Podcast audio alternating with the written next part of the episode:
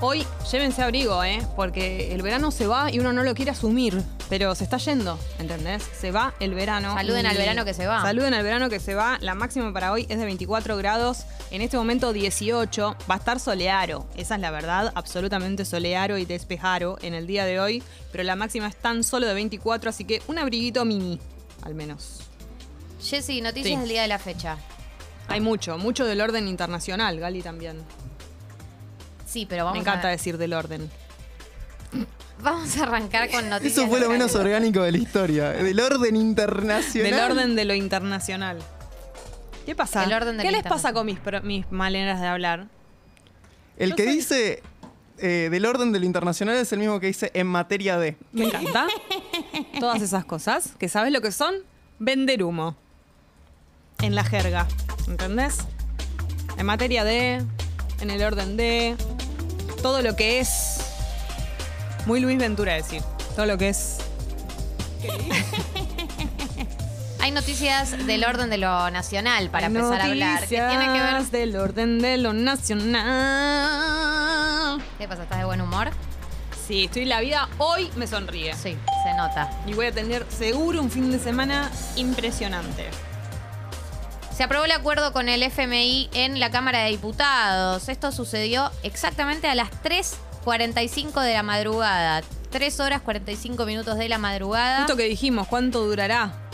Bueno, Ahí tenés. tenés. ahí tenés. Duró 13 horas la sesión y eh, la verdad es que tuvo bastante apoyo porque recordemos que este proyecto que llega a Cámara de Diputados viene con algunas modificaciones en, las- los días previos. eh, que acordó eh, Sergio Massa principalmente, pero en representación del albertismo, con Juntos por el Cambio. Eh, acordaron ciertos acuerdos en donde Juntos por el Cambio accedía a votar el refinanciamiento, es decir, que la Argentina vuelva a tomar deuda con el FMI para pagar la deuda que tomó Mauricio Macri, pero no iban a votar el proyecto económico, digamos, las eh, to- todos los acuerdos que llegó a los que llegó el equipo de Martín Guzmán con respecto a las metas económicas. Entonces dicen, bueno, no, yo te voto que vos vuelvas a tomar deuda, pero no te voto todos los términos y condiciones. Habiendo llegado a ese acuerdo, entonces en diputados pasó fácil, pasó de hecho con 202 votos positivos. Recordemos que los diputados son 257. 202 votos positivos, 37 en contra y 13 abstenciones. Pasó por un tubo, Gali. Pasó por un tubo. ¿Quiénes votaron en contra y se abstuvieron? Bueno, eh, primero un sector de la cámpora, ¿no? Eh, liderado por Máximo Kirchner, que terminó votando en contra. No se sabía si Máximo Kirchner se iba a abstener o iba a votar en contra. De hecho, no bajó al recinto hasta 10 minutos antes del del- de su voto. O sea, bajó 10 minutos antes, votó y se fue. Eh, votaron en contra eh, la izquierda, obviamente, y votó en contra eh, los libertarios, ¿no? Milei votó en contra, Expert votó en contra, ¿no? Puede llegar a ser la, Murphy. la única vez en la que mm, los libertarios y la izquierda voten lo mismo. No, no va a ser la única. ¿No? Para mí no va a ser la única. Pero sí que la cámpora y los libertarios voten Claro, igual, por ahí ejemplo. Eh, pero bueno, nada. eh, en total tu- tuvieron 202 votos a favor, eh, 37 votos en contra y 13 abstenciones. Ese es el resultado final. Ahora lo que se viene es la votación en el Senado, que todavía no, no está hecho el poroteo, pero se entiende que si se llegó a un acuerdo en diputados debería poder trasladarse al Senado también. Y eh, el, el- contexto de esta votación, el contexto de eh, todo este acuerdo. Mm, Dios, hola, hola, hola.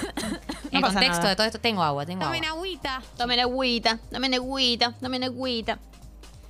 La votación se da en el marco de una manifestación que hubo en las afueras del Congreso que arrancó más, más pasado el mediodía, que, o sea, la sesión arrancó a las 2 de la tarde y la manifestación fue cerca de las 3 de la tarde, una cosa así, 2, 3, 4, ya a las, a las 5 estaba había pinchado, pero una manifestación que escaló mucho a nivel violencia, una manifestación que, eh, que incluyó eh, cosas prendidas a fuego, que incluyó balas de goma, represión, que incluyó bombas molotov, una, una, una manifestación de eh, integrantes de eh, organizaciones de izquierda, siempre es difícil identificar exactamente de qué organizaciones fue, eh, pero integrantes de organizaciones de izquierda que se reunieron en los alrededores del Congreso y empezaron a tirar piedras contra el Congreso. De hecho, una de las piedras eh, cayó en el despacho de Cristina Kirchner, en el que ella estaba.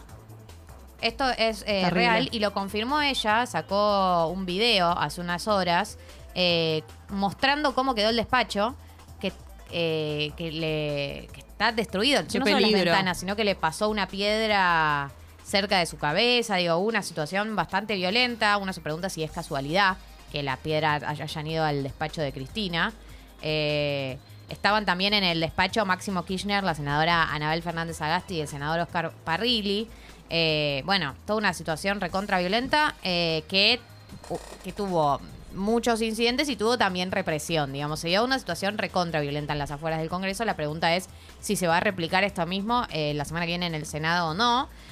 Pero bueno, esto, digamos, se votó medio en este contexto. Hay que decir que el- el gran gestor, el que acordó, el que logró que esto llegara como llegó, fue Sergio Massa, que eh, no está en muy buenos términos con Martín Guzmán. De hecho, no, no se llevan bien para nada. Sergio Massa no, no, no tiene mucho afecto por Mar- Martín Guzmán. Y de hecho, Martín Guzmán lo mandaron de viaje. Estos últimos dos días lo mandaron a Houston. Eh, y, que, y quedó Massa como que se lleva todo el digamos todo el, el mérito un poco se lo lleva Los él como que, laureles. eh, eh, el acuerdo estaba caído antes de que Massa empiece las negociaciones con Juntos por el Cambio por el cambio en algunas palabras que hacía que ellos estuvieran de acuerdo en votar el artículo 1 y no el artículo 2, digamos. Eh, antes de eso, que fue una negociación que se hizo el día anterior a la votación, o sea, se votó ayer, se hizo anteayer, a la noche, eh, a la tarde-noche, estaba caído el acuerdo, no avanzaba. Eh, entonces, la verdad que se lleva muchas estrellitas. ¿Qué por fue lo que habrá dicho? gobierno. ¿Cuáles habrán sido los toques? No, creo que lo que pasó fue que originalmente Guzmán dio a entender como que la como que el fondo pedía, como que el Fondo Monetario Internacional pedía que eh, se vote en el Congreso no solo el refinanciamiento, sino también como el, el programa económico. Y después fue Massa y dijo, bueno, no, al final no es que lo pide. O Pero sea, pará. un poco era lo que Guzmán quería. Guzmán quería que el, que el Congreso apruebe todo Hmm. Y lo dio a entender que era un pedido del Fondo Monetario Internacional y después llegó el momento y Massa dijo, no, bueno, al final no, no. No es tan así. No es tan así. Pueden Pero- votar solo uno y el otro no. Pero Massa tiene libertad total de hacer esto cuando queda a cargo.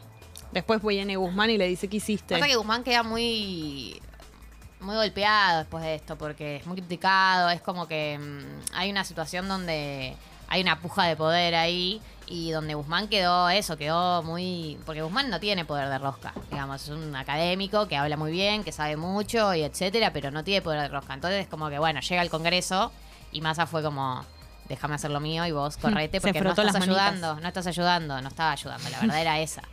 Eh, así que, bueno, sí, la verdad es que lo- la- las estrellitas se las lleva Massa y seguramente esto le va a, a dar más poder del que tiene dentro de la coalición de gobierno, que ya está bastante fragmentada, ¿no? Tenés a la cámpora que te votó en contra directamente, ni siquiera se abstuvo, porque hubo algunos, por ejemplo, no sé, el bloque de Itai Hackman, eh, al- ponele, Itai Hackman mismo se abstuvo. Eh, no, no, todo el bloque. eh, Saracho, que es otra de las integrantes del bloque, votó en contra.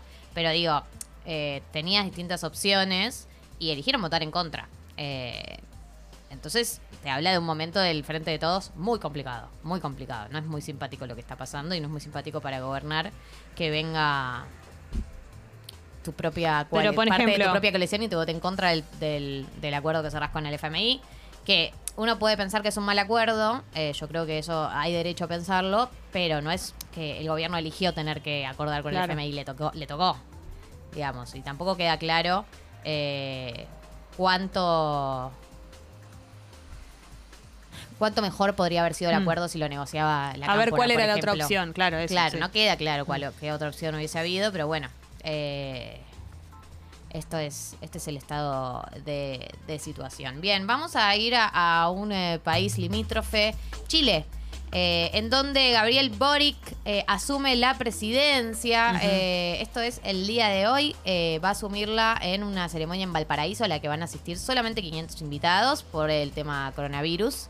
y con muchas expectativas. Recordemos que Gabriel tiene. Boric claro, cae con un gabinete eh, súper joven, con mu- muchas integrantes jóvenes Mm. y con eh, muchas mujeres, digamos, con más que paridad, digamos, por encima de la paridad. Por ejemplo, Camila Vallejo, que hacía mucho que no la Bueno.